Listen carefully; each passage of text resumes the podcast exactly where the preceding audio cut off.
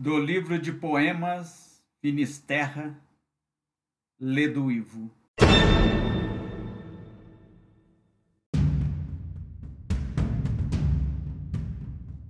O fim de um domingo. Os reservatórios de água sussurram na escuridão.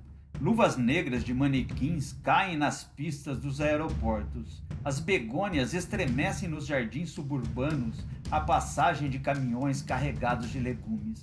E as refinarias de petróleo se confundem com os navios iluminados. O mar de quinino canta nos lençóis que amortalham a náusea dos homens.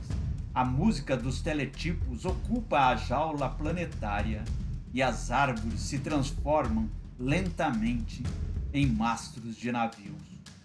Entre sonhos de estanho, as portas se abrem para que as borboletas da noite possam voltar às florestas.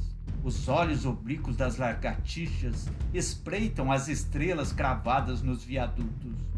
E os pobres fedem, embora seja domingo.